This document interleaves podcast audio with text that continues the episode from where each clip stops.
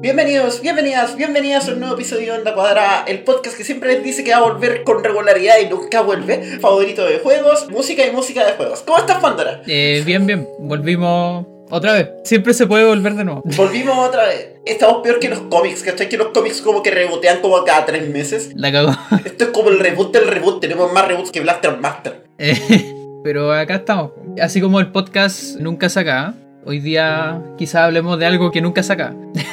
Hago un juego que nunca se acaba. Es que ese es el tema. La razón por la que nos demoramos tanto en sacar este podcast es porque estábamos muy ocupados jugando el juego que vamos a estudiar hoy día. Por razones netamente profesionales. No, no es que nos hayamos quedado jugando así como hasta las 5 de la mañana en la primera noche. No, eso, eso no pasó. No. No lo vieron. Se los prometo. Eso le pasa a todas las personas que prueban este juego por primera vez. Lo he visto tantas veces.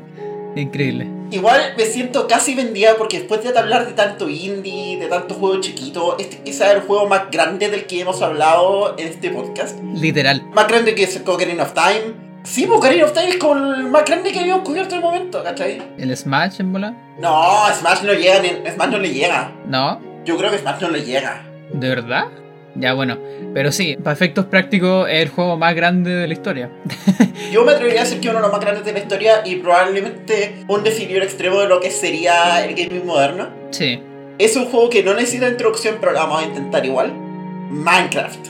Sí, eh, abucheo, llamen ni rata, como quieran. Ah, eso, listo, se acabó. ¿Terminaron? Ya, perfecto, entremos. ¿Qué es el Minecraft? Minecraft es un juego. Listo, se acabó el capítulo. No, no, po. Minecraft es una experiencia. Minecraft es un sandbox. Minecraft es un juego. Minecraft es un juguete. Bueno. Minecraft es un juguete. Vamos a argumentar esos puntos más adelante, pero la definición más como concreta es un sandbox de mundo abierto. El concepto de sandbox y mundo abierto ha evolucionado a tal nivel que decir mundo abierto ya no es decir un género, es decir una mecánica. De hecho, yo lo considero una mecánica en general. Tú puedes hacer juegos de aventura, o solamente lo que estamos acostumbrados actualmente es aventura de mundo abierto. Juegos que definieron juegos como Morrowind, Skyrim, Claro. que eran RPGs de mundo abierto, juegos de acción-aventura de mundo abierto, que ahí teníais como cosas como, no sé, los GTA, sí que di, y que actualmente es como el estándar de la industria. Si tú sacáis un juego súper grande, la gente está esperando que sea un mundo abierto, así que podéis explorar cada rincón, ¿cachai? Que yo lo encuentro una decisión artística neutra, es bacán cuando lo hacen, puede ser súper bacán cuando no lo hacen. Onda, por ejemplo, no sé, yo jugué el Tomb Raider hace poco, el Tomb Raider 2013. eh, No me acuerdo quién lo dio gratis y lo jugué. Y yo recuerdo gente que me alegó porque ese juego no es mundo abierto y te da la impresión que lo fuera. Ajá. Pero yo lo jugué y lo encontré piola, así como no, onda, me molestaron cosas de ese juego, pero que no fuera mundo abierto fue lo que menos me molestó. Ya.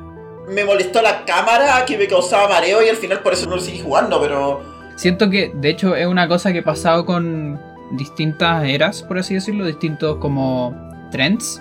sí. Ayúdame ahí con una palabra en español más amistosa. ¿Tendencias? Tendencia, exacto. Tú que sabías hablar español, yo no sé hablar español. Ya se me, se me olvida. Cada vez que streameo se me olvida más. Por ejemplo, en algún momento como que hubo como esta tendencia de que todo tenía que tener elementos de RPG, así como un sistema de niveles con números como antes solamente los RPG tenían. Sí. Ahora como que, o sea, no necesariamente ahora, pero hubo un tiempo que yo me acuerdo que a todos los juegos le pedían eso, como la crítica, digamos. Y quizá la gente también, porque son tendencias que se dan en los jugadores también. Claro, también pasó un poco con el, con el mundo abierto, a tal punto como decís tú de que dejó de ser un género, porque en algún momento pudo haber sido un género, porque tampoco habían tantos, y pasó a ser como una característica en el fondo. Claro. Si queréis decirlo como de manera súper abstracta, probablemente los primeros juegos de mundo abierto son cuestiones como Shenmue. Claro, sí, toda la razón. Shenmue es súper influencial para el mundo abierto 3D. Y el mundo abierto tiene que ver mucho con que el jugador de verdad puede ir en cualquier orden que quiera. Esto no es, digamos, un Metroidvania. Que es la principal diferencia entre un mundo abierto y un Metroidvania. El Metroidvania es no lineal, pero es guiado igual. Igual tiene una progresión como intended, ¿cachai? Sí. Y no solo tiene una progresión intended, sino que necesitas tener acceso a ciertas cosas para poder avanzar. En cambio, el mundo abierto te pasa como las herramientas desde el principio. Tú partís teniendo todo lo que necesitáis y le echáis para adelante. A lo más tenéis más recursos que te aceleran el proceso, que te permiten como calidad de vida, digamos. Pero en un buen juego de mundo abierto, eso es lo que pasa. Y Minecraft es por lo tanto el juego de mundo abierto. Minecraft además por sí mismo tiene una historia ultra importante. em, no podemos hablar de Minecraft sin hablar de Notch, pero lo vamos a intentar igual. ¿De Hatsune Miku dijiste? De Hatsune Miku. C418 hizo Minecraft. Sí, no, eh, o sea, es inevitable. Es como hablar de Harry Potter sin hablar. Es lo mismo, ¿cachai? La gente entenderá a lo mejor. Sí, eh, no, ah, bueno, ya, eh, resumen para los que no lo sepan para los que sean muy jóvenes para saber que esto pasó. Estoy como esos bebés de Twitter, así como ustedes eran muy jóvenes cuando para acordarse, pero alguna vez hubo un sujeto llamado Notch. No vamos a hablar más de ese sujeto, excepto que es un sujeto que con un, digamos, amigo, Daniel Rosenfeld, empezaron a producir un juego que rápidamente empezó a llamar la atención, a pesar de ser un juego esencialmente indie. Muy pequeño que estaba diseñado como un sandbox de mundo abierto 3D llamado Minecraft cuyas únicas capacidades era que podías minar y craftear. Sí.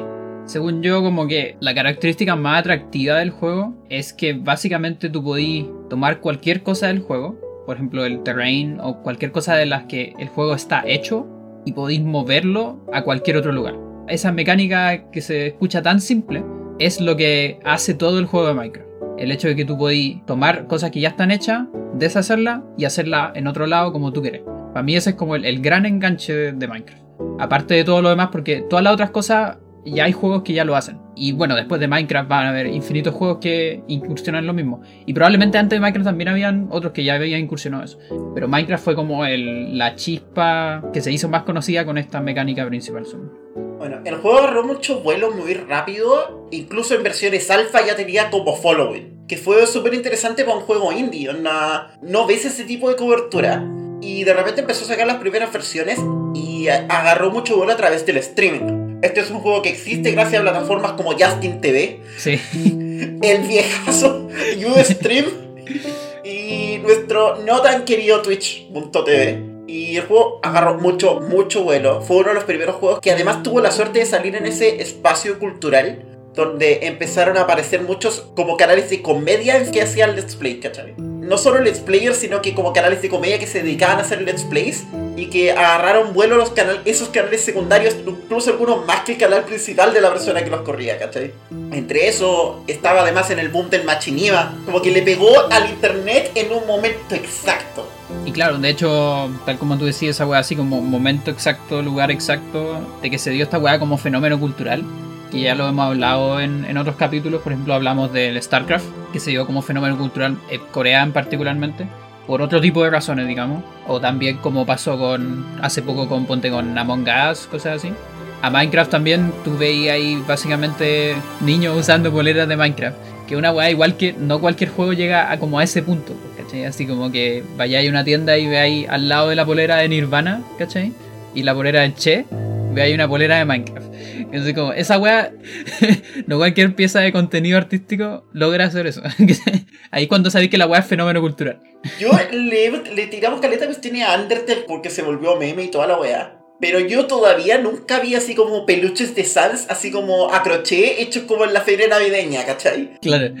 nunca vi esa weá. Pero hasta el día de hoy he visto así como esos peluches a crochet hechos como de los Crubens de Among Us y de los Creepers, ¿cachai? Y el de un creeper todavía está, ¿cachai? Onda, ese es el nivel. Tu abuelita, ¿cachai? Que Minecraft existe. es como Pokémon, es como Star Wars, es como Batman, es una weá que existe como en el subconsciente colectivo a esta altura. Es uno de los juegos más influyentes de la historia. Y hoy estamos para hablar de eso y hoy estoy para confesar que recién este año jugué Minecraft. Y lo jugué básicamente para este podcast. Yo la hice jugar Minecraft. Me negué a hacer un capítulo sin que ella jugara. Así que bueno, mucha introducción. Démosle algo al juego para entrar en el sonido y entrarnos en el juego propiamente tal. Ya, pues. Partamos con uno de los overworlds, que es como de lo que suena cuando estáis en el mundo real. Ahí vamos a decir qué significa eso. Vamos con este, estos dos temas, que son un combo, porque en el juego siempre suenan juntos. Del soundtrack de Minecraft Volumen Alpha por C418, Dry Hands y Wet Hands.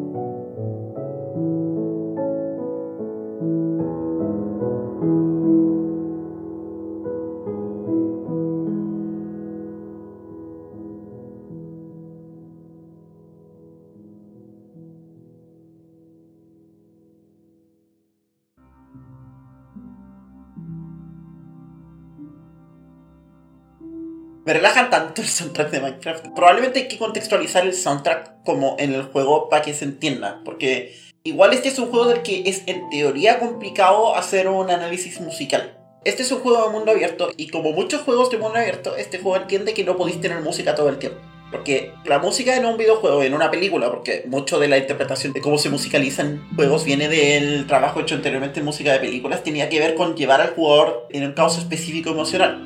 Pero en un juego mundo abierto donde el jugador puede hacer básicamente lo que se le ocurra, ¿cómo haces eso? Y la respuesta es súper simple. No lo haces. Sí, y eso es lo más importante. No lo haces, porque hay gente que, que piensa que la respuesta es, vamos a encontrar la manera de hacerlo. No, no hay manera. Y está bien que no haya. Eso es, por ejemplo, un ranazo que se pega, no sé, por decir algo, Red Dead Redemption 2, que en retrospectiva creo que me gusta menos de lo que yo pensaba que me gustaba el soundtrack. Y mi pregunta es, ¿cómo se implementa el soundtrack en el juego? Así como, ¿cuánto del juego suena el soundtrack? Porque, por ejemplo, los GTA tienen la buena excusa de que los GTA tienen radio, ¿cachai? Y como pasáis tanto tiempo en el auto, podéis básicamente poner el radio y el, el radio está sonando música licenciada, ¿cachai? Claro. O de repente música que componen para el juego específicamente, pero que el entorno es que tiene que ser como un entorno urbano, entonces se puede salir con la suya en ese caso. Pero me pregunto, ¿cómo es que el Red Dead Redemption 2 tiene tanto soundtrack si es un juego de mundo abierto? Y no es como que sea como soundtrack como que pase piola, ¿cachai? Hay caleta de soundtrack como temático, con... Yo sé que hay soundtrack así como para momentos. Así fue como salió el meme de que tienen un cover de cielito lindo en el soundtrack por alguna razón. en el caso de Red Dead, si bien es mundo abierto, hay harta como historia en el sentido como de cutscenes. Ah, ya. Hay mucha cutscene. Entonces, claro, en mundo abierto es otra cuestión. Igual tenéis muchos momentos que son como peliculeros. En donde podéis como chantar un track y va a estar como bien. A diferencia de Minecraft, de que Minecraft tiene esta weá de que. Y por eso es como uno de los mundos abiertos más mundos abiertos del- de la vida, porque Minecraft no tiene cutscenes. No hay cutscenes. A lo más hay momentos, así como momentos cruciales, eso sí hay. En el fondo, Minecraft nunca le quita el control a la jugadora. Solamente cuando, no sé, veis los créditos. O cuando te mueres. Claro, cuando te mueres estáis como en una pantalla nomás, ¿cachai? Entonces, eso tira justamente el desafío que tú decís. Y claro, la respuesta es precisamente... En verdad no hay respuesta. La respuesta que digamos que usó el compositor de Minecraft fue... ¿Cuál fue la respuesta? Emma, cuéntame eso. Vamos a dilucidar esa pregunta porque creo que hay para mucho ahí. Bueno, hay que hablar yo creo un rato de el background de C418 porque C418 básicamente era un nadie para la industria musical en videojuegos antes de. A todo esto, C418 es el nick que usa el compositor y se escribe así tal cual, C418. Claro, en inglés se pronuncia C418, pero le vamos a decir C418, ¿ya? Sí, más, más chileno. Tal como tú dices, él no tenía como un background. Básicamente empezó haciendo algunas composiciones, como tranqui, así como experimento. Y eventualmente su hermano, quien según él al menos dice que tenía el nick C818. Y aparentemente desde ahí algo pasó que él decidió ponerse 418, pero en verdad nunca explicó por qué. Y, y como que admite en varios lados que es como críptico, como que en verdad no tiene ningún significado. ¿ya? Así que simplemente se llama así. Ah, ya, es como yo poniéndome 194, no significa nada. Y básicamente su hermano le dijo así como en, en Ableton Live, cualquier one puede hacer música. Así que toma el, compu y haz música. Y dijo, ya bueno. Y empezó como muy hobby, así como subiendo cosas, etcétera Y eventualmente se hizo como un nombre, como underground. No sé, pues como gente que comparte cosas en SoundCloud, cosas así, en volada covers o simplemente cosas tranqui. Y otros artistas como que dicen, ah, mira, esto es bueno y toda la weá. Y entre medio de esos artistas y toda la weá, igual hay gente renombrada, así como Dead Mouse, por ejemplo, ¿cachai? Sí, po. Como que lo convenció de que, oye, sí, tu música es buena. Así como. y de hecho tiene como una referencia en el soundtrack de Minecraft a Dead Mouse.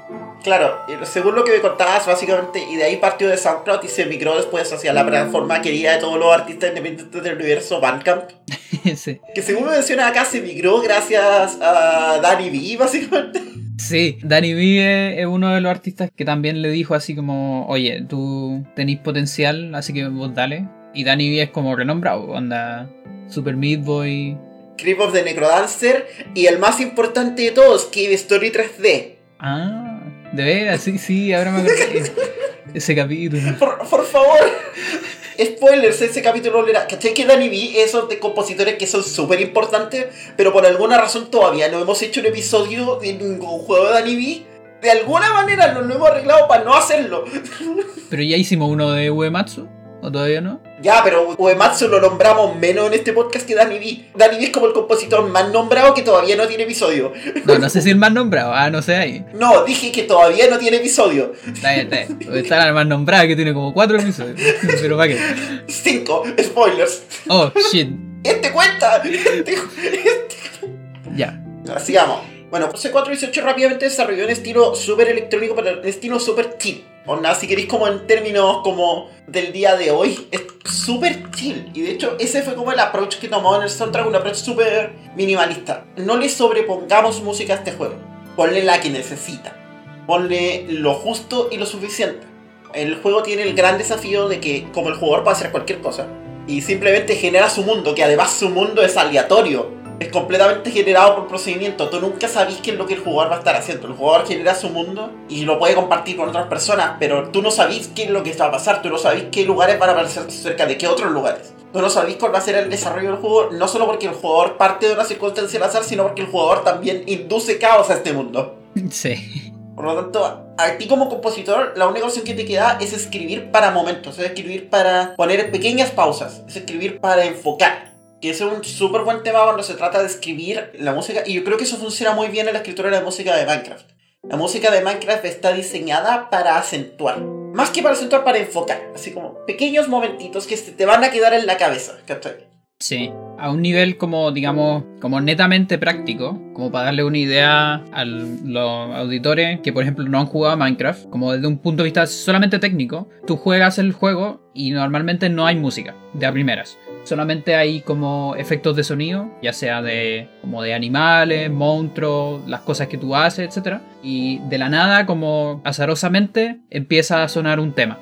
Que como fue Minecraft hecho al principio, era completamente al azar. Hoy en día, como Minecraft tiene más cosas, más actualizaciones, más etc., hay algunos temas que son más específicos, así como que suenan en ciertos tipos de lugares.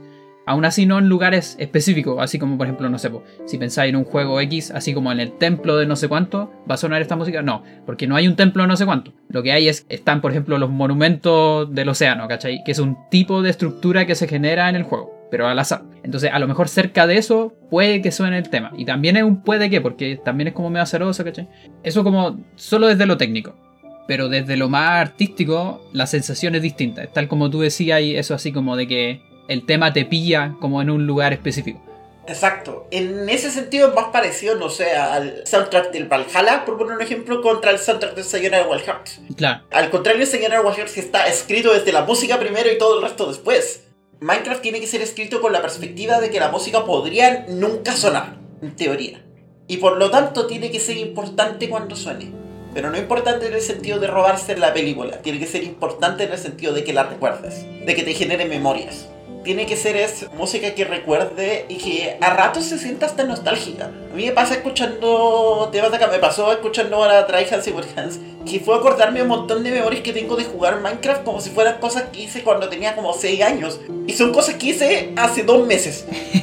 Es cuático, onda, hay mucho de eso porque como es una experiencia tan abierta, el, el juego nunca te dice qué hacer, simplemente te tira al, al mundo. Tú tenés que decidir qué hacer. Entonces las experiencias son súper experiencia en el sentido de que piénsalo como en tu vida, así como ya, la primera vez que, no sé, po, caminé, que algo como súper concreto, pero o la primera vez que Que anduvo en bicicleta. Claro, ¿cachai? Son experiencias súper así, como no tan guiadas. No es como una cutscene, ¿cachai? No es como una película. Entonces, imagínate si la primera vez que anduviste en bicicleta escuchar ahí un tema de fondo. Después, cada vez que escuché ese tema, en otro contexto, te vaya a acordar de esa experiencia. Y una cosa súper bonita es que esa experiencia es personal para cada jugadora. Porque como es al azar, al igual que como lo hablábamos en Valhalla, por ejemplo, que habían temas que para ti eran como súper potentes, porque se te dieron en un momento potente del juego. Y así mismo. Y en, Minecraft, como igual la mayoría de las cosas que pasan son más tranqui, te da como esta buena nostalgia así como de tranquilidad. Hasta que a lo mejor llegáis a un lugar que no es tan tranqui. Y que quiero entrar a eso con un tema. ¿Con cuál tema? Para entrar a eso, eh, así como el spoiler, es que, no el spoiler, el contexto. Minecraft parte en lo que vendría siendo como el mundo real, si queréis, que es como el mundo normal, así como la superficie. Claro, que tiene anim- sus animalitos, sus árboles, sus montañas, sus volcanes, sus junglas, sus desiertos. y haciendo un montón de cosas, así como de progresión del juego, por así decirlo. Y juntando unas cosas, encendiendo unas cuestiones, así como casi como hacer alquimia. Podía hacer aparecer un portal. Y este portal te lleva a lo que es el inframundo, que en, inglés se dice el Nether. Así que para mostrarles lo que eso significa, les vamos a poner un tema. Esto es del volumen beta. Ahí les vamos a explicar por qué es otro nombre que el que dijimos de antes. Por C418, Dead Voxel.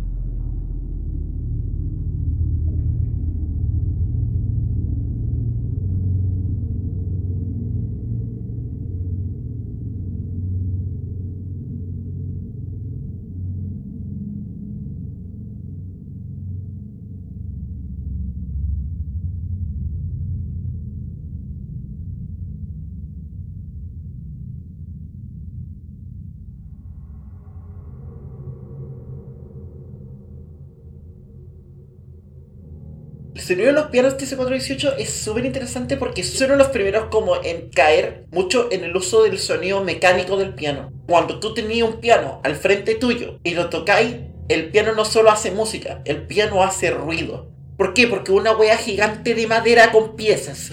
Es imposible que no haga ruido. Tú escucháis la tecla, escucháis como... escucháis la textura, escucháis la reverberación del piano muy chistosamente, una de las compositoras que conozco que también utiliza extremadamente el sonido mecánico del piano es Elena Rain. Por lo tanto, para mí tiene cada vez más sentido. sí, no, sí. Sí, en verdad, así como fuera del meme, o sea, fuera como del hecho de que a nosotros nos gusta esa compositora, yo creo que eligieron muy bien una persona para esas canciones. De hecho, es como un misterio, como que vaya, así como. es que algo que también me gusta mucho de C418 es que sabe ponerle énfasis. C418 deja que su música fluya, pero la hace fluir a través de la armonía de la música, más que a través del ritmo. Excepto cuando se dan lujos, por ejemplo, que son los music discs, que son esencialmente lujitos que se pega. Cuando se trata de escribir música, deja que la música la lleve el acorde. Que el acorde como estructura y básicamente lo que compone como su breve historia musical o como su breve paisaje musical lo compone a través de la estructura armónica más que de la estructura rítmica. Y eso ayuda mucho a Minecraft, por lo que hemos conversado hace rato. Otro de los memes de este podcast tiene la cartilla de bingo. El ritmo genera tensión, pero la armonía, por otro lado, los acordes, las progresiones pueden contar una historia también por sí mismas. Pero debido a que el soundtrack de Minecraft se toma su tiempo, a que avanza con cuidado, así como cautelosamente, avanza casi como que se sintiera que avanza al ritmo al que avanzas tú puede contar un paisaje mucho más largo, ¿cachai? Puede contar un paisaje de manera mucho más calmada, más que como una acción, es una descripción. Hay mucha música de Minecraft que más que sentirte como que te está contando una historia, te está contando un paisaje, te está contando un momento.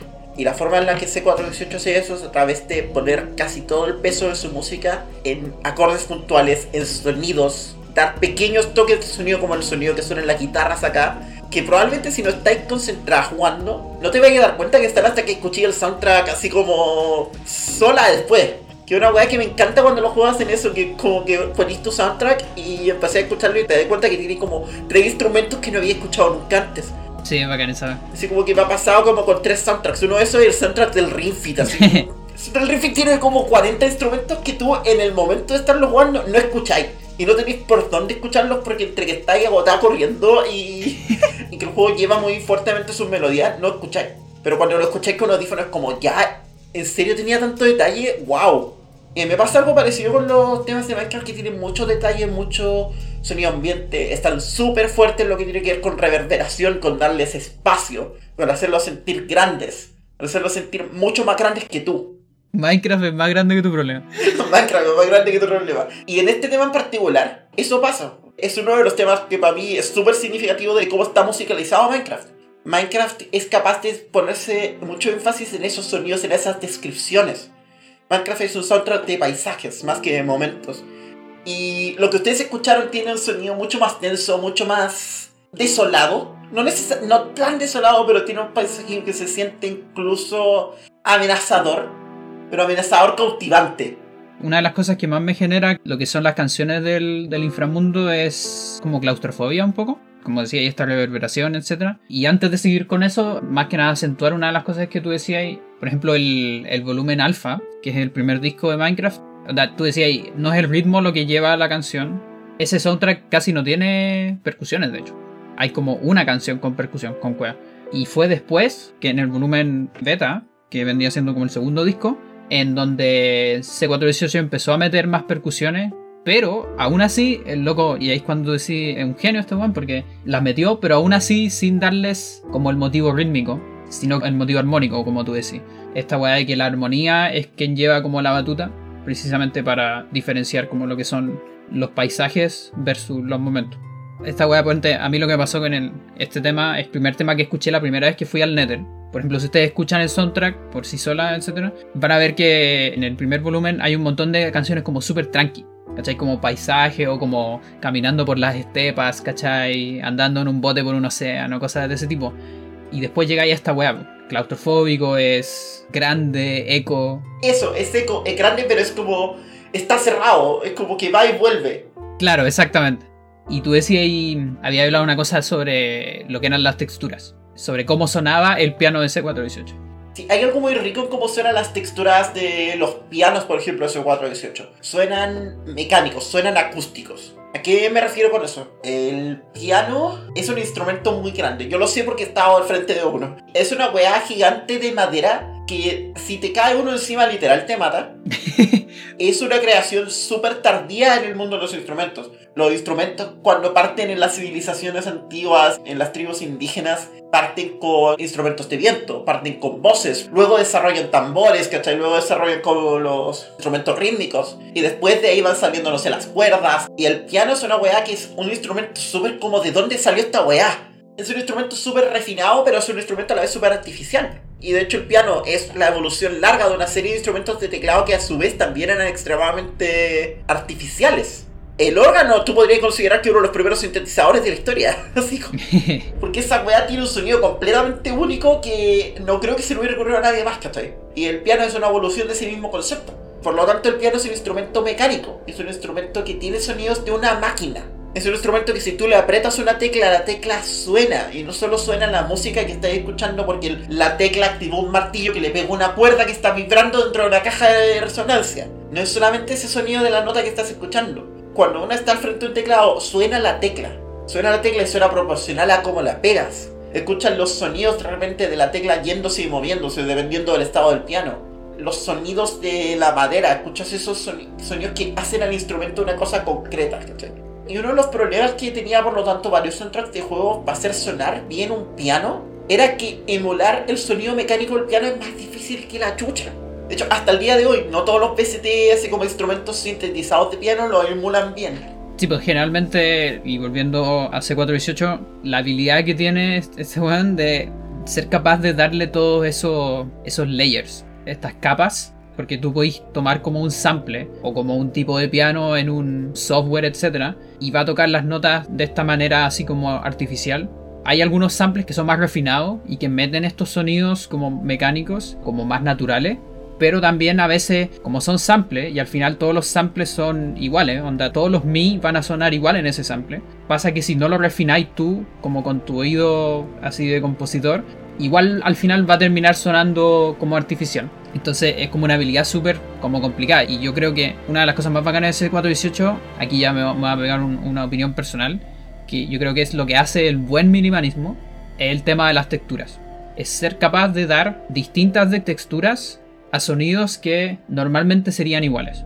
Por ejemplo, para mí el mal minimalismo es el minimalismo que repite una y otra vez lo mismo sin dar como distintas texturas. Entonces se vuelve repetitivo. En cambio, el buen minimalismo es el minimalismo que sí, repite una y otra vez, pero hace distintas estas texturas de tal manera que le da una personalidad distinta a momentos que parecieran ser iguales.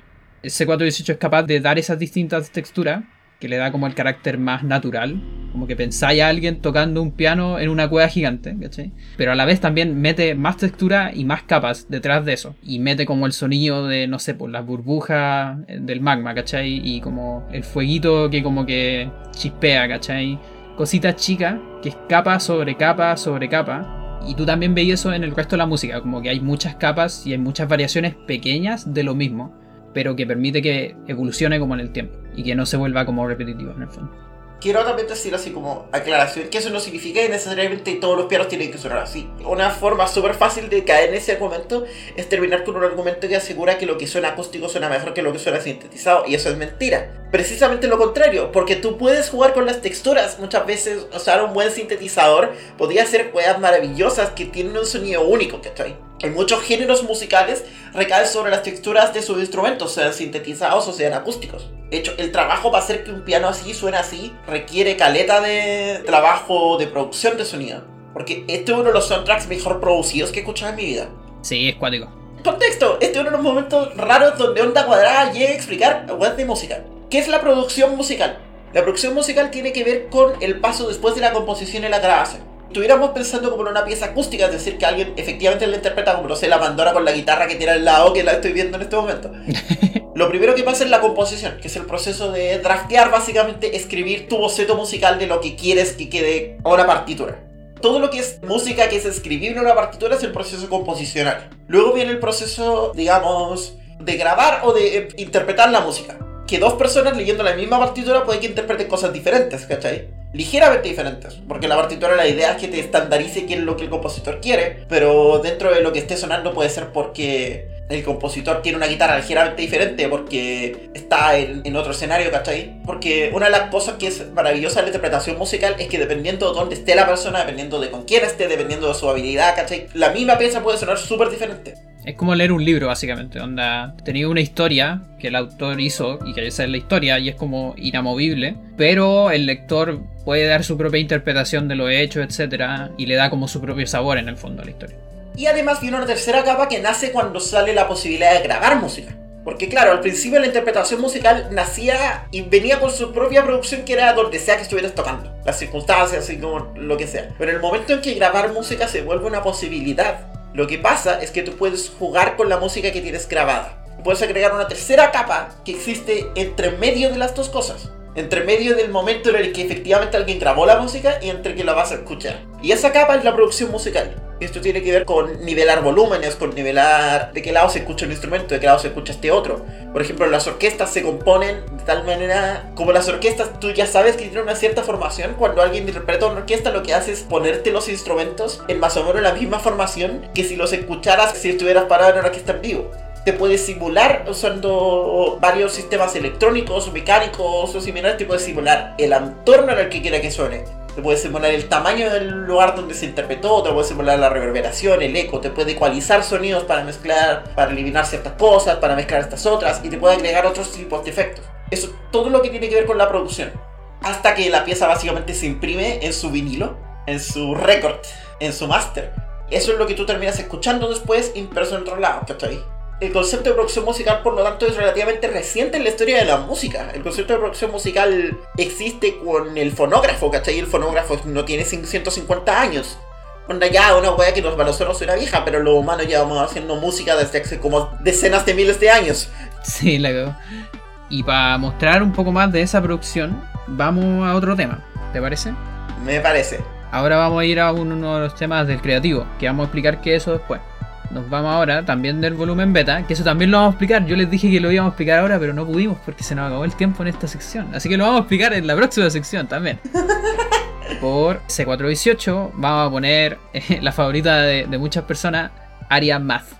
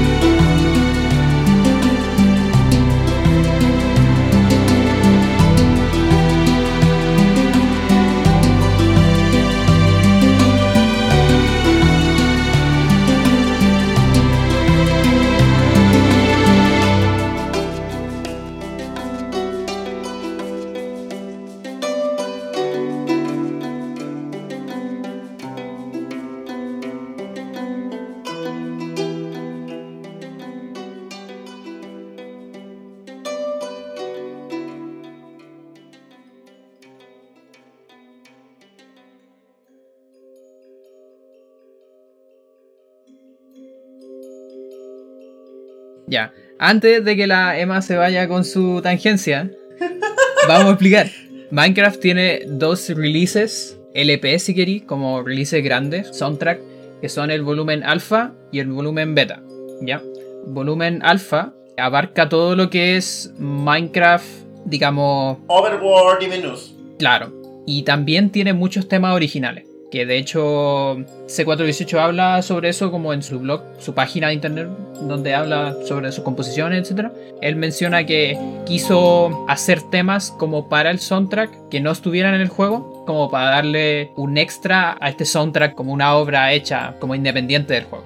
Hay varios temas de hecho del soundtrack, si, si usted, incluso si jugaron Minecraft, nunca han escuchado. Para incluso la gente que ha jugado Minecraft, escuchen los volúmenes porque hay varias, onda, aquí hay como siete o hay como 10 canciones del soundtrack que, no están en el juego, ¿cachai? Y son las zorra, así como que son muy bacanes.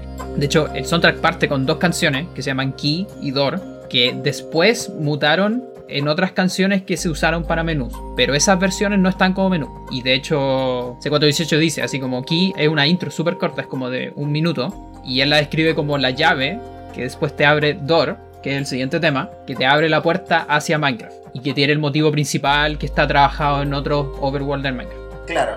Bueno, después fue el volumen beta y el volumen beta tiene otro tipo de música. Entre medio además de esto se introdujo el modo creativo al juego. ¿Qué es el modo creativo? El modo principal de Minecraft fue el primer modo que se creó, fue el modo survival. Es decir, tú tienes mecánicas de que te pueden matar, de que tienes que responder en ciertos lugares, de que tienes que controlar tus ítems, de que te da hambre, de que hay criaturas, ¿cachai? Que te pueden hacer daño, de que hay lava, de que que te podía ahogar en la lava, yay. Pregúntenme cómo pasó. ¿A quién no le ha pasado? Pero mucha gente, producto de que una de las principales mecánicas de Minecraft es que todo interactúa con todo, esencialmente. Mucha gente empezó a crear cosas de Minecraft, pixel art, máquinas complejas, ¿cachai? Música, eh, empezaron a hacer cosas a través de Minecraft y necesitaron un espacio que les permitiera hacer eso a gran escala con seguridad. Y ahí nace el modo creativo. Es un modo completamente libre en el que el jugador literalmente no tiene ninguna forma de morir excepto salirse del mundo. claro.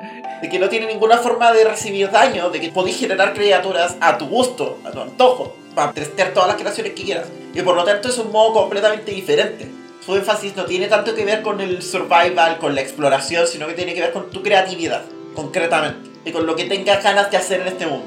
Y por lo tanto tenía que existir música diferente para este entorno porque no es lo mismo. Y por lo tanto los que probablemente ya hayan escuchado los primeros dos en este de soundtrack a esta altura, Aria suena completamente diferente a lo que veníamos escuchando del Survivor. Y tiene todo el sentido del mundo porque el creativo es otra cosa este tema a mí me trae la alegría de crear, me trae como esa idea como de estar ahí como a fondo pensando ya, ¿qué es lo que tengo que hacer ahora? Ese como eterno como struggle de querer crear algo, de tener que sacarlo de la nada, porque esa es la idea de la creación. Llevar algo a partir de donde no hay nada. Esa alegría y ese, también ese dolor permanente en el proceso creativo. Puta, como compositora, como programadora, como tú naciste de speedrunner, me pega de muchas formas porque esos procesos creativos están en todos lados. Incluso el simplemente, no sé, juntar las palabras para decirle a alguien algo que querís, tiene ese proceso creativo de fondo. Por lo tanto, para mí esta weá siempre va a ser la música de yo inventando la máquina voladora con la que después me morí en el server, ¿cachai? De yo testeando si el resto podría hacer esta cuestión o esta otra, testeando relojes, armando los prototipos de las máquinas que después armé en el server cuando Amber quería que lo automatizáramos, obtener panales de abeja para que pudieras crear velas, ¿cachai? Siempre va a ser esa música de ese proceso creativo, de pucha, me estoy pegando contra la pared de repente, sin cachar qué es lo que estoy haciendo, y a la vez también de la alegría de que ya, ahora sí lo saqué y funciona. Para mí siempre esto es una referencia que dos personas en este mundo van a cachar, pero la voy a decir igual, es la música de la zarrina. Ya, lo vamos a dejar ahí. La zarrina. Ya, no importa. Pero sí, tiene esta weá de que contrasta mucho con el volumen alfa.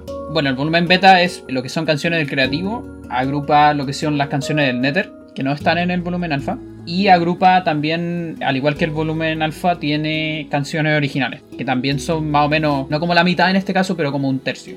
Y la última cosa que agrupa es, bueno, dos cosas más una. Una es la canción del final, The End, que vamos a llegar a eso. Y ahí van a entender mejor qué significa eso. Y lo otro son los vinilos o los discos. Los music discs. Y los music discs son una cosa súper interesante porque son dos cosas. A nivel como. A nivel del juego, es como un poco de música como. ¿Cuál era la palabra esta rimbombante que siempre usábamos cuando las cosas están en el mundo? ¿Que a ti te encanta esa palabra? ¡Ah, se me olvidó! Diegética. Diegética, eso mismo. Básicamente en, en Minecraft tú podéis como encontrar tesoro o hacer como ciertas cosillas, etcétera, para que aparezcan como vinilo, como music disc. Y podéis construir un, ¿cómo se dice? Una tornamesa, ponéis la cuestión y suena, ¿cachai? Suena dentro del juego. Y solamente cuando lo ponéis ahí. Y como si te acercáis más o te alejáis, suena a distinto volumen, ¿cachai? Es como música que está dentro del mundo, a diferencia de la otra música que tú la escucháis de fondo, que también está como de alguna manera imbuida en el mundo, pero no suena desde el mundo, si queréis. Y además es uno de los pocos momentos donde la música de Minecraft es comunitaria. Porque si hay más de una persona alrededor de la tornamesa, todos la escuchan. Es uno de los pocos momentos donde podéis compartir un momento musical como con gente, ¿cachai? Claro, así como encontré esta cuestión, oye, mira, escucha esto que encontré en un tesoro. Sí. Eso desde el punto de vista como de lo que es el juego y desde el punto de vista de lo que es C418, el compositor, es básicamente el lugar en donde el weón se dio el gusto de hacer lo que él quiso. ¿O no? Sí, es que, es que eso mismo, como esta música no tiene por qué respetar las reglas de la música para Minecraft, se puede dar el lujo de ser básicamente música que C418 quería escribir y son básicamente singles de C418 en el universo de Minecraft. Es muy bacán eso. Pero a la vez es música que te cuenta sobre el universo de Minecraft. Es decir, sabemos que en el universo de Minecraft esta música existe. Y sabemos que por lo tanto C418 existe en el universo de Minecraft.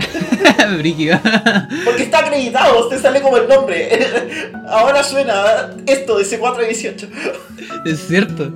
Pero sí, onda, de nuevo, contraste, yo creo que es una palabra que va a salir mucho en este, en este podcast porque contrasta lo del Nether con lo creativo, con el Overworld. Es otra wea, onda, tenéis como jazz, tenéis synth pop, tenéis de todo en esos temas. Hasta hay un tema que es como medio creepypasta, así como de que alguien murió en una caverna y tú estás como encontrando los restos, ¿cachai? Como para el pico, así. Claro, hay temas como Cat que son como súper juguetones. Temas jazzeros, es decir, derechamente jazz. Así con su contrabajo, su flauta, su saxo, así como. Tema ideal para que le haga un cover a algún músico de jazz de YouTube. Y de hecho ya los hay. Y de hecho, ya que nombraste flauta con trabajo y todas esas cosas, pongámoslo. al toque. Nos vamos a poner al tiro en la cajita musical del soundtrack de Minecraft Volumen Beta por C418. Estado.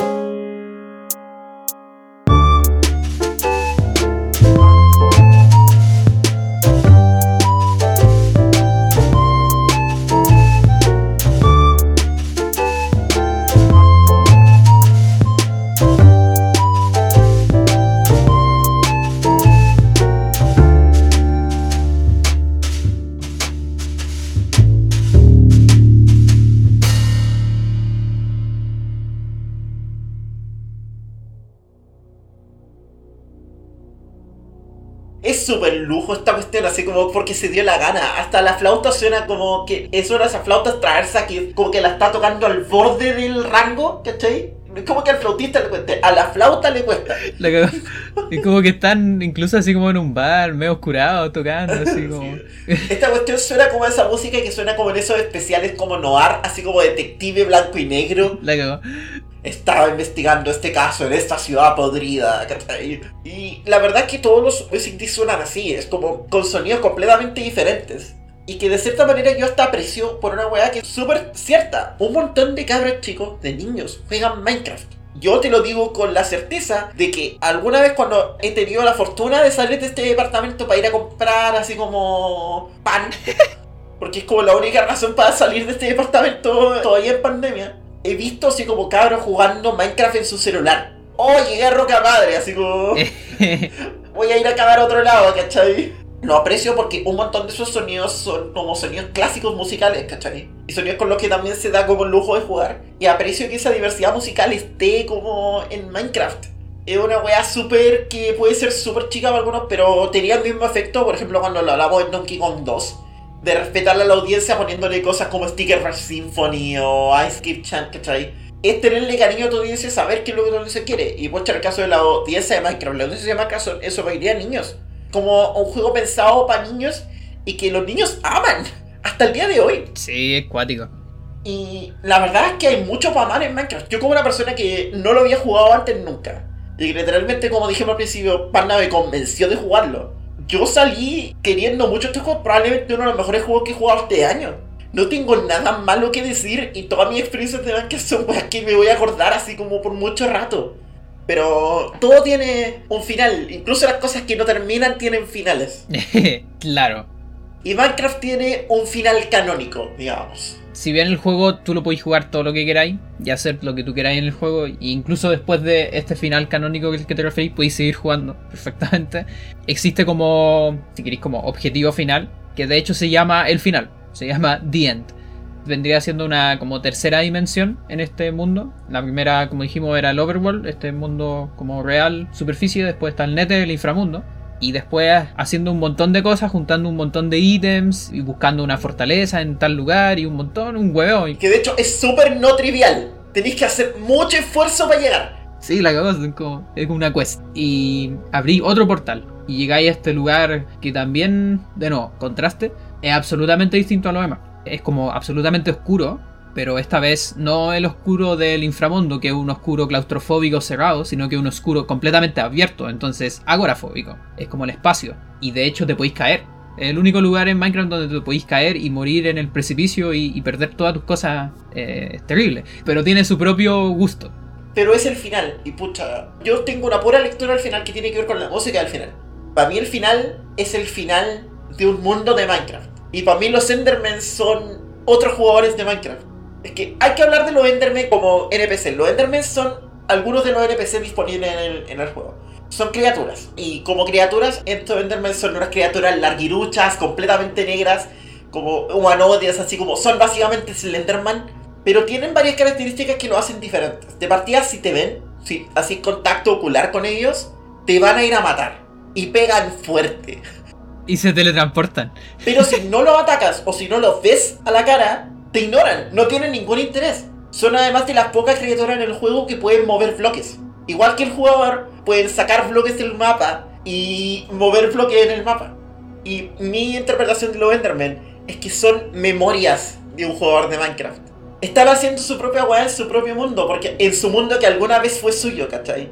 Por eso el End tiene tan pocos bloques, por eso el End no tiene ni una weá excepto construcciones que algún jugador dejó alguna vez, que ahora están casi tomadas por otras criaturas, ¿cachai? ¿Cómo evitáis que se queden ahí? No los pesquéis. No importa que estén ahí, ellos están haciendo su propia cosa, tú déjalo ahí tranquilo. O le querían interrumpir la diversión a otro jugador. Oh, weona, es que te juro que nunca lo había pensado. Claro, efectivamente, son otras jugadoras que. Oh, Emma lo hace otra para mí los Endermen son eso, son otros jugadores de Minecraft que sucede que están ahí en tu server, mientras los dejes mientras ellos puedan ser felices y hacer su. y poner sus bloques. ¿Por qué un Enderman quiere ir a poner ese bloque ahí? No tengo idea. Pero ¿quién soy yo para ir a preguntarle, cachai? Brigia. ¿Quién sabe? A lo mejor están hablando en otro idioma en el chat, así. Es que son esas memorias distantes, así como un Enderman es como lo que yo me voy a acordar de haber jugado a Minecraft este año cuando tenga 40. No me voy a acordar de las weas concretas que hice, pero voy a tener una memoria así como fugaz de haber hecho weas en Minecraft. Y probablemente voy a pensar puros movimientos que no tienen ningún sentido, que son weas random. Pero mi memoria va a ser como la de un Enderman, así como andando por este mundo y tratando de hacer esas cuestiones que probablemente no tienen ni bien ni cabeza. Pero que son mi memoria y pucha, va a estar por mí va siempre. Y por eso también que la música de Dient sea como esta versión como muy drone que tiene de repente como los motivos de las piezas del Overworld me caga mucho más es súper coherente y súper congruente con lo que decís, porque efectivamente eso es la pieza de Elen. Cuando tú entras por primera vez al final, que a todo esto tenéis que vencer un dragón, pero eso son detalles. como el jefe final. Eh. Y claro, cada vez que tú entras a Elen, suena la música de Elen al tiro. Y después cuando se acaba hay como silencio y después cada cierto tiempo suena de nuevo. Pero además súper larga, son como 11 minutos. Son 15 minutos.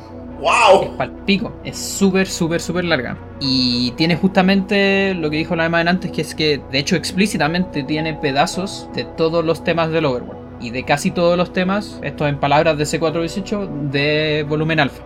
De una u otra manera, ya sea distorsionado, ampliado, con un pole stretch así como cósmico, ¿cachai?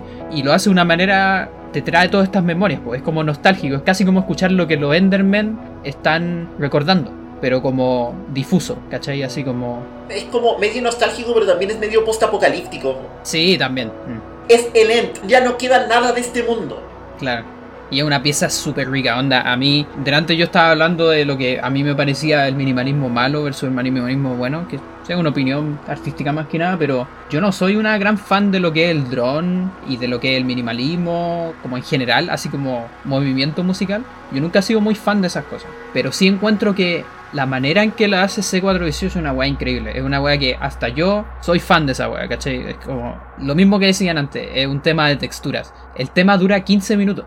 15 fucking minutos. Y no son 15 minutos como, por ejemplo, ¿te acordáis el último tema que pusimos del Sayonara? ¿Cómo se llama? El medley del Sayonara Wild Hearts, que son 8 minutos. Claro, 8 minutos, pero de muchas canciones distintas, ¿cachai? Dinámicas muy distintas, pero básicamente es como ir de una canción a otra igual. Y con una narrativa. En cambio aquí es todo pegado. Entonces, hacer eso largo y que no se sienta estirado, sino que se siente como elevado. No como no saber terminar, sino que más bien como que sigue y sigue avanzando y le mete más capa encima y es como cósmico y una hueá al pico. A mí me encanta ese tema culiado, me encanta. Y que por eso mismo todo eso funciona hacia Lent como esta idea de que esto fue alguna vez un mundo de Minecraft hace mucho tiempo y ahora tú venías a cerrar el ciclo, a matar al dragón, a despedirte de este mundo, ¿cachai? Y a continuar en el tuyo. Yo quiero hablar muy brevemente de los créditos de Minecraft porque los créditos de Minecraft, yo lloré leyendo los créditos de Minecraft. Sí, son cuáticos. Hay una weá súper bonita de que a mí me cuesta mucho, yo soy una persona que me cuesta mucho de repente lanzarme a hacer cosas. Me paraliza el miedo constantemente. Yo paso toda mi vida asustada de weas. Ni siquiera de weas que han pasado, de weas que podrían pasar. Y por lo tanto, haber visto un final que literalmente te dice que en el futuro lo que te vas a arrepentir no es de las cosas que hiciste, sino de las cosas que podrías haber hecho y no hiciste. Eso es Minecraft, así como lanzarse y, y tal vez te vaya a morir ahogado en la lava, no importa. Pero vos dale, tú respawneáis. si hay un lugar donde podías equivocarte, si hay un lugar donde podías darte un lujo, es ahora. Mañana tal vez no exista y ayer ya no fue creo que ese es como el poder de Minecraft como juguete. Y por eso yo digo que Minecraft es un juguete, porque no es necesariamente un juego que tiene sus propias reglas. En Minecraft la regla la haces tú. De hecho, eso también es algo que está en los créditos. Armáis tu propio mundo. El juego casi no tiene lore y de hecho en los créditos que están como contados como desde la perspectiva de dioses slash desarrolladores del juego, ellos no saben qué guay hiciste. Pero imaginan que algo hiciste y probablemente te armaste tus propias memorias jugando el juego. Y esa es la wea que para ellos es infonita. Que tú tuviste el poder de crear y de tener tu propia experiencia dentro de esa wea. Y eso es un juguete. Eso es lo que jugábamos cuando éramos cabros chicos. Así como armando nuestros propios juegos con nosotros mismos o de manera social. Aprendiendo a interactuar con otras personas a medida que jugábamos. Armando nuestras propias reglas. Que es una wea que es súper importante para el desarrollo de cualquier persona. Eso. Láncense a la vida. Esa metáfora, me gusta mucho esa metáfora que hiciste con los juguetes. Me encuentro una metáfora muy, muy bonita. Porque también una de las razones de por qué para mí era importante que yo quería que tú jugaras Minecraft antes del capítulo, incluso independiente del capítulo, independiente del podcast, es porque la manera en que, por ejemplo, a mí me llegó Minecraft fue a través también de amigos. Tal como dijiste ahora, casi como que mis amigos tenían un juguete que disfrutaban mucho y querían que yo jugara con ellos con ese juguete también, ¿cachai? Oye, ven y jugamos y, y nos hacemos pelear, cualquier weá, así, ¿cachai? Eso como que tomen té, lo que sea. Entonces también era como compartir esa experiencia, pues, ¿cachai? Nosotros tuvimos la suerte de poder también jugar como en un server y compartir esa experiencia, como salir a acampar, ¿cachai? Y te quedan ahí para siempre. Estas como historias que se hacen. Como que se me muera el gato porque le disparé una flecha, así. como que Amber se quedó atrapada en un hoyo como por un día y no sabía cómo salir. La cagó. Y también como ver esta weá es bacán ver lo que las demás personas son capaces de hacer con eso, que te impresionan, porque te son sorpresas básicamente. Me acuerdo cuando encontraste la weá escondida que tenía como al lado una weá que no, que no te habías dado ni cuenta y de repente fue como, espera que weá hay adentro. sí. Y después yo la abrí, porque yo sabía que estaba ahí, y Amber sabía que estaba ahí, y yo la abrí y caché que ella me había dejado un mensaje adentro. Y fue como que yo quedé mal y tú quedaste mirando como, ¿qué? La cagó. Estaba perdidísimo. Oh. Pero sí. Eso vendría siendo como lo que hablamos es básicamente todo lo que está abordado por el volumen alfa y el volumen beta, estos dos primeros soundtrack. Y después algo que pasó, porque como decíamos antes, esto como que nunca termina, o como que sigue constantemente evolucionando, y eventualmente empezó a tener muchos updates importantes. El primero de esos fue el Aquatic Update, que básicamente le dio más vida a todo lo que es los océanos que se veían un poquito vacíos. Y después fue el Nether Update, que fue para darle un poco más de vida al Nether, que también se veía un poco vacío en algunas dimensiones. Entonces vamos a hablar de eso a la vuelta, porque vamos a entrar con un tema para eso, ¿ya? Y que también nos va a dejar hablar de otras cosas, que ahí les vamos a contar. Así que dale, presente el tema. ¿Cuál es que vamos a poner? Ya lo presento yo entonces. De el Nether Update EP, porque no está ni en el volumen beta ni en el volumen alfa, por Lena Rain, Crisopoeia.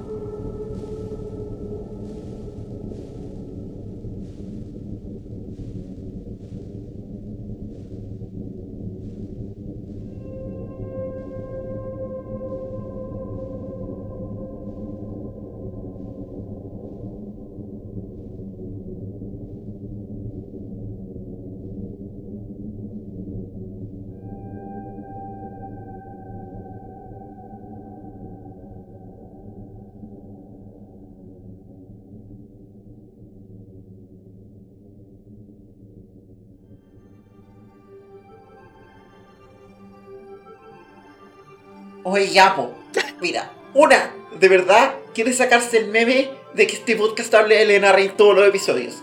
Una de verdad quiere hacer esa pega. Una se dedica a escuchar música a otro juego y una dice, ya, vamos a poner Minecraft en la lista de juegos porque la, a la banda le gusta. Está como desde el principio de este podcast, como de allá desde 2019. Y dijimos, ya, vamos a grabar esta cuestión. Para que no nos estereotipen. En medio de nuestra planeación, de repente Elena Ren escribiendo música para Minecraft. Fue como, ya, ándate a la chucha. ¿Cachai que esto pasó gracias a nosotros? ¿Te das cuenta esa weá? Si nosotros no hubiéramos elegido Minecraft para hacerlo en el capítulo, quizás no hubiera pasado. Oh, increíble. No, ya, pero así fuera, weón. Esa canción es de Lena Rain y sí, es de Minecraft. ¿Qué pasó acá? Onda, ¿qué weá? Pasaron muchas cosas. Al principio ya hemos dicho que Minecraft partió como un proyecto separado entre este sujeto, que no vamos a nombrar, y C418. Oye, a todo esto, perdón, perdón, muy cortito. La talla de Hatsune Miku es especialmente graciosa cuando tú ves que hay una canción en el volumen alfa. Espérame, espérame, es que esto es muy importante. O está en el volumen beta. Está en el volumen beta. Se llama Hound Musky. Es una canción del creativo. Ya. Y es un anagrama de Hatsune Miku. Resulta particularmente gracioso. ya, perdón, tenía, tenía que decir.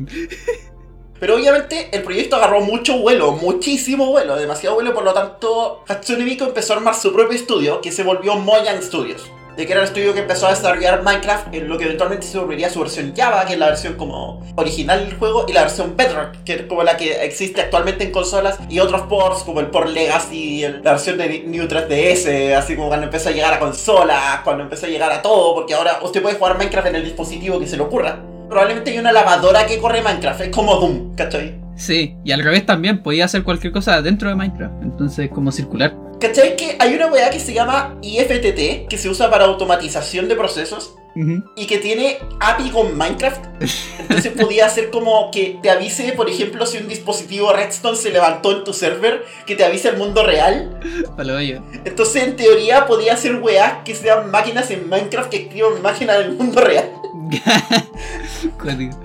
Ya, volviendo al tema. Minecraft se volvió muy grande.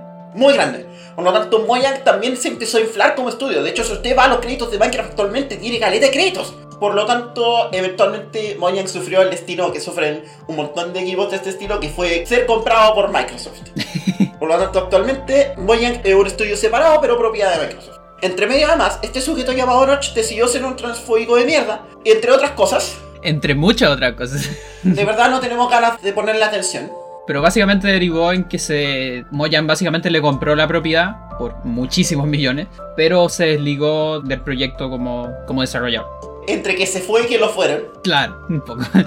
Y por lo tanto el proyecto ha crecido mucho. Y en buena parte nosotros sospechamos que eso de cierta manera afectó a C418. Es como la sospecha que tenemos de que no es que el tipo como que sea muy amigo de Notch tampoco.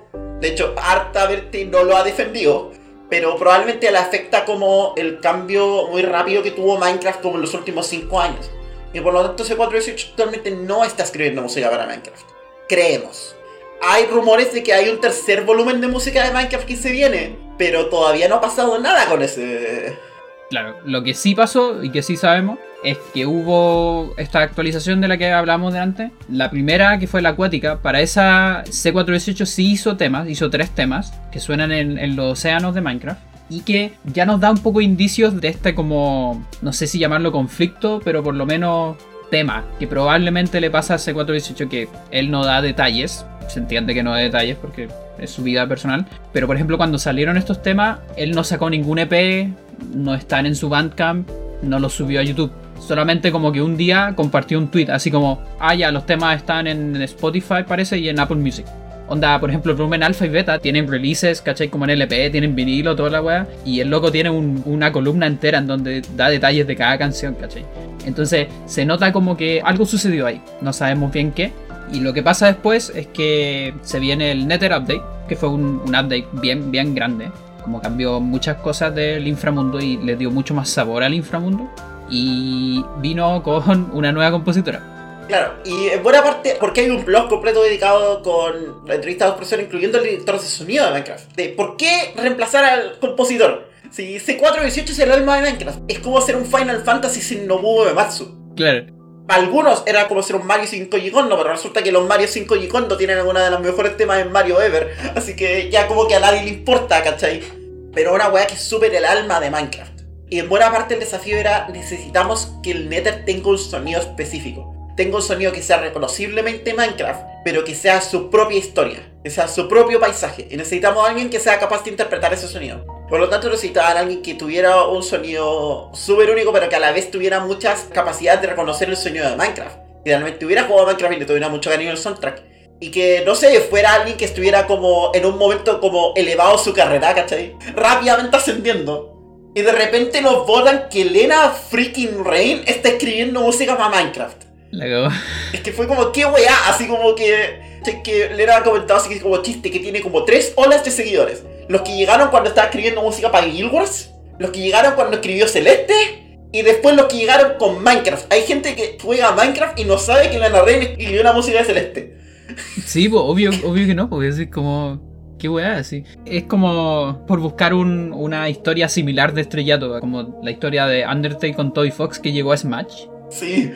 Claro, aquí la historia de Lena Rain con Celeste que llegó a Minecraft, ¿cachai? El juego más vendido de la historia.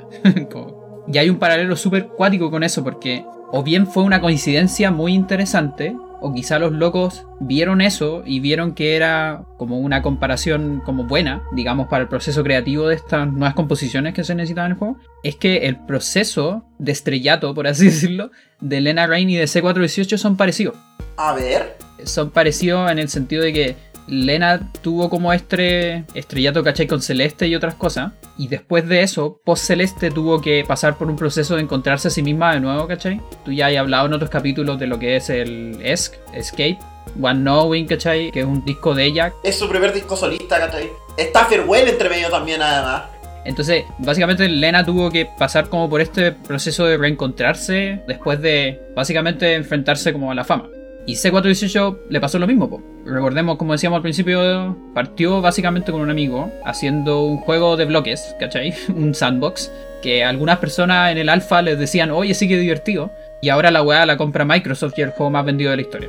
Y tú leís como algunos nombres, así como de música que él ha puesto en, en su Bandcamp, ¿cachai? Como entre medio.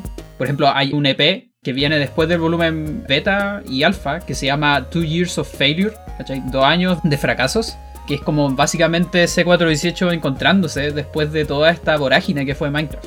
Hay otros que son como momentos que cambian la vida, parecen nada si los ves en fotos. Es el nombre traducido, un nombre súper largo. Es como intenso, ¿cachai? Como fuerte igual. A lo mejor esta gente tuvo muy buen ojo al elegir a esta compositora, que tuvo básicamente una historia parecida y que por eso era capaz de interpretar esto, de componer esto de una manera parecida también.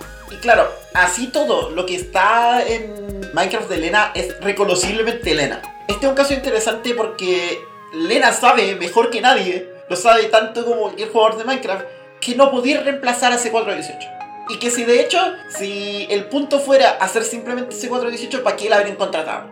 Eso perfectamente lo entiende. Pero tampoco puede llegar y hacer su propio Minecraft, digamos. Por lo tanto, Lena tiene que poner su enfoque en Minecraft. Y afortunadamente, no necesitamos explicarle nosotros lo que hace porque ella misma ya lo explicó. Tiene como un thread en Twitter gigante donde hizo todo el detalle del proceso creativo de los temas de Minecraft, que es muy parecido a lo que hacía C418. Cuenta mucho, por ejemplo, de, no sé, usar samples como resampleados, re recontrasampleados y editados para Crisopedia. De haber usado como pianos específicamente en Sobilo, ¿cachai? De cómo tuvo que mezclar esos sonidos y menciona sus propias influencias, así como, sí, esta cuestión empieza con un arpegio de piano, sí, los que han jugado Celeste saben que me gusta hacer eso, ¿cachai? O, no sé, esta cuestión que es como algo que suena muy algo que habría hecho en Guild Wars, ¿cachai? Y de ir explicando su propia como trayectoria musical. A pesar de que al principio era como muy sorprendente. Porque, seamos honestos, una buena mayoría de la gente que jugaba Minecraft no sabía en qué estar esta persona. Así como, ¿quién es y dónde dejó mi C418? Pero yo me atrevería a decir, después de haber escuchado lo que ha hecho Lera para Minecraft, que lo hizo re bien. Es como, weón. Sí, no, es una weá súper cuática. O sea, es lo que decíamos delante. La tarea que tuvo Lena es una tarea inmensa, ¿cachai? Imagínate que alguien te diga así como, haz música para el juego más vendido de la historia. ¿Cachai? Como eso solo, aparte de todo lo otro, no es solamente el juego más vendido, también es un juego con un soundtrack espectacular. Son esas dos cosas. Como chuchas y esa weá. y lo hizo. como... que lo hizo mientras estaba escribiendo el soundtrack de Farewell, ¿cachai? Esa weá como que me está pegando recién. Lena Rain escribió Palabras del Nether de Minecraft y el soundtrack de Farewell, o uno detrás del otro, o más o menos en paralelo, ¿cachai? Y bueno, y por eso mismo es súper raro que cuando Steve llegó a Smash, un montón de cosas con la música de Minecraft no pasaron. La que era como esperable, pero igual fue triste, es que no hay música del After the Nether en Smash. Pero la weá que es más sorpresa es que no hay música de C418. Exactamente, no hay nada. Y de hecho para mí eso fue un tema incluso durante el trailer. Porque en el trailer, si bien el, temas que ponen en el trailer son buenos y toda la cuestión, ninguno de esos temas eh, son reconocibles, ni siquiera tienen el motivo de Minecraft. Entonces yo estaba así como, ¿y estos temas? En mi cabeza pensaba, quizá le pidieron a C4 que hiciera un tema especial para Minecraft. Ah, debe ser eso. Pero no, son arreglos de Minecraft Earth, que es esta aplicación móvil que hay de Minecraft, y temas de Minecraft Dungeons, que es un juego alternativo, distinto a Minecraft. Sí, porque son espinos y es como, ¿por qué?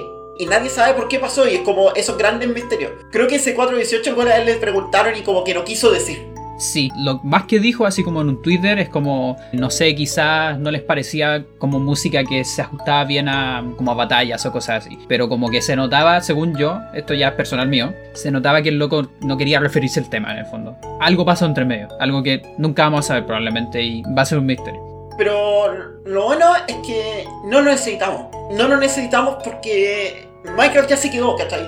Y C418 se va a quedar. Ese va a ser un nombre para su historia para siempre. Y no sabemos qué va a ser de la música de Minecraft de acá para adelante. No sabemos ni siquiera, porque tendría que haber música nueva en las updates que se vienen. Porque el juego está todavía en actualización constante. Un juego que lleva más de 10 años de actualizaciones. Probablemente aquí en 5 años te escuchas este podcast va a seguir siendo actualizado. Y no sabemos quién va a escribir música para entonces. No sabemos si, por ejemplo, va a ser otro compositor. Así como van a traer a otro invitado para que intente escribir música de Minecraft. Así como para no pasarle completamente la batuta a Lena. No sabemos si va a seguir siendo Lena. No sabemos si perfectamente Lena podría estar escribiendo eso. Aunque ha dicho básicamente que lo único que está ahora es en otros dos juegos. Así como en el, Chicory y en el Moonglow Bay. No sabemos, no tenemos idea. Pero esto probablemente no termine y vamos a seguir viendo gente acercarse a Minecraft y jugar con la música de este juguete. A ver qué sale. sí.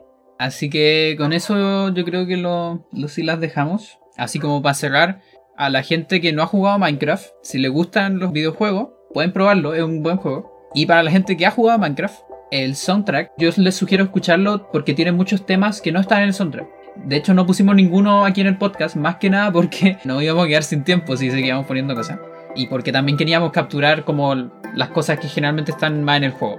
Pero hay un montón de temas que no están. Y, ah, de hecho, pero todavía nos queda un tema. Así que yo creo que podemos poner un tema que está solo en el soundtrack. Tengo uno en particular que es muy bueno. Y nada, pues, algunas palabras finales, Emma. Gracias por hacerme jugar Minecraft, la pasé la raja. lo tengo todavía instalado, probablemente voy a seguir jugueteando. Algunos amigos abrieron otro server, probablemente me voy a poner a jugar en el server de otros, ¿cachai? El server que tenemos todavía está respaldado, así que en cualquier momento lo podemos volver a abrir cuando nos dé la gana. Fue un gusto y... ¿Ustedes sabían que vamos a terminar hablando de Elena en este podcast? No se hagan los que no sabían. Nos vemos de aquí el episodio de Chicory. si no hay un episodio de Chicory, preocúpense. ¿Significa que yo no he tenido plata para jugarlo o que no me gustó? Muchas gracias por escuchar Onda Cuadrada. Idealmente, si todo sale bien, este es el último capítulo que grabamos en diferido, que grabamos remoto. De veras, la pandemia. ¿Se acuerdan que habíamos comprado equipos de audio justo dos semanas antes de que empezara la pandemia? ¿Se acuerdan? No, yo no me acuerdo. la mesa de grabación debe estar con tu pieza, así como guardada en alguna parte juntando polvo. no, no, está en una caja, está limpio. Muy bien. Eso, muchas gracias por escuchar. El soundtrack de Minecraft en toda su versión está disponible en Spotify. Esto fue uso justo para propósitos de análisis. Está en Spotify, está en Bandcamp de C418. Yo soy Pandora. Yo soy Emma. ¿Y con qué nos vamos? Nos vamos con el último tema del volumen beta que se llama Intro y de hecho se parece mucho a uno de los últimos temas del alfa que se llama Beginning. Y C418 habla de esto, de terminar con lo que empieza, porque en verdad él dice es como un final o como un comienzo, es como lo que hablamos de que se te acaba tu mundo, ¿cachai? Pero el mundo igual sigue, ¿cachai? Entonces es una despedida como feliz. Es un tema súper bonito y solo está en el soundtrack. Así que les vamos a regalar eso. Y nada, pues, nos vemos. Chao, chao. Chao, chao.